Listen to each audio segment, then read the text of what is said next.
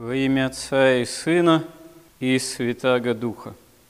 Христианин, знакомый с аскетической практикой святых отцов, знает, что задача борьбы со страстями в самом себе одна из основных в деле нашего спасения во Христе.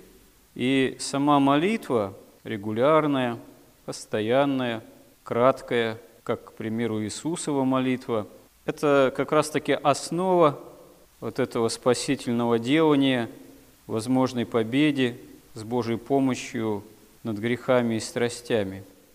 Но на пути этом, как свидетельствуют же святые отцы, есть свои такие препятствия, искушения, такого тоже, можно сказать, порядка, связанные именно с молитвой и с установкой на борьбу со страстями. Есть такие опасности, которые в святоотеческой этой, этой аскетической практике называются прелестью духовной, когда человек вдруг прельщается, будучи искушаем в этой борьбе молитвенной дьяволом, силами демоническими, но само это прельщение – оно чаще всего имеет именно страстный, гордостный характер, когда человек неправильно молится и упор делает на именно поиск чего-то чудесного, какого-либо видения или видения вот, от Бога. А фактически оказывается, что этот упор в молитве, и вроде как в жизни аскетической, подвижнической, по внешним признаком, может быть, весьма постный, сделан на гордости фактически. А как святые отцы говорят, гордость такая страсть самая опасная, что она незаметно в человеке действует. Мы часто не осознаем в себе каких-то гордостных движений, они именно действуют таким латентным, незаметным образом, поэтому не можем прямо ополчиться против этих движений, против самой страсти гордости в конкретных каких-то проявлениях, потому что сами эти конкретные проявления за собой не замечаем. Иногда действительно это касается каких-то таких тонких вещей в каком-то смысле. Вот интересно, есть такая хрестоматийная книга в 20 столетии о преподобном Силуане Афонском. Она еще впервые появилась у нас в обиходе в самом начале 90-х годов. Был такой первый еще репринт западного издания. С тех пор неоднократно переиздавалась. Ее автор, архимандрит покойный уже тоже Сафроний Сахаров, ученик преподобного Силуана Афонского.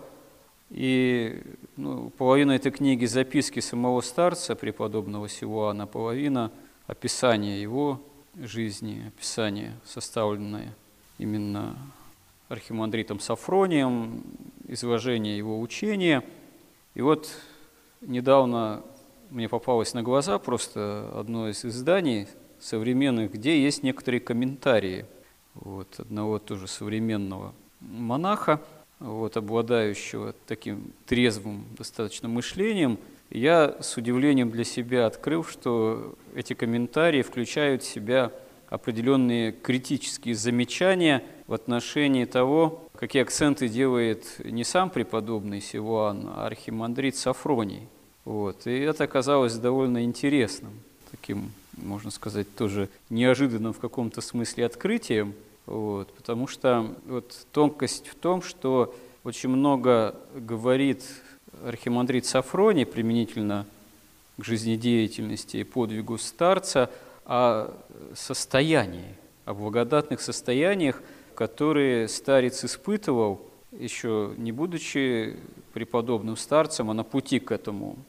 Вот. Ему как бы Господь дал, как это бывает с великими святыми, первоначально почувствовать, прочувствовать такую великую благодать, что потом с точки зрения архимандрита Сафрония, преподобный, в общем-то, искал этого состояния.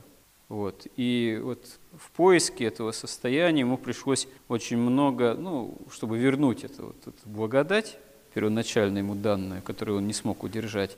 Это как была для него некая цель самой вот этой аскетической жизни. И вот в этом труде старец очень многое претерпел от нападений бесов, так что однажды даже, будучи ими измучен, он воскликнул, что «Господи, Ты неумолим, почему я так страдаю вот от этих демонов, бесов?» И ему Господь сказал, что гордые всегда так от бесов страдают. И когда старец вопросил, а что же мне делать, как с этим бороться, ему вот эти были известные в наше время слова, сказаны тогда Господом, что «держи ум свой в Оаде и не отчаивайся». И комментатор замечает, что на самом деле действительно цель-то не поиск благодатных состояний в жизни христианской, независимо от того, это великий подвижник или просто мы обычные, в общем-то, люди. Вот. Потому что кто о себе высоко мнит, некое высокоумие, можно сказать, им руководит, тот рискует очень сильно. Лучше действительно считать себя по своим страстям достойным ада, но не отчаиваться, потому что действительно спасение уже совершено. Уже Господь это спасение на кресте осуществил, и благодаря своему воскресению, а нам нужно его только воспринять. Но воспринять не в поисках каких-то состояний благодатных, вот даже если мы их когда-либо ощущаем, потому что это немного ложная цель. Она может оказаться такой прелестительной. А в поиске вообще спасения как избавление от гиены огненной, в поиске общения со Христом в определенной простоте. Можно сказать, в поиске этой простоты во Христе, которая избавит нас от гордости, как самого главного такого препятствия для нашего спасения, которое на самом деле уже во Христе осуществилось 2000 лет назад.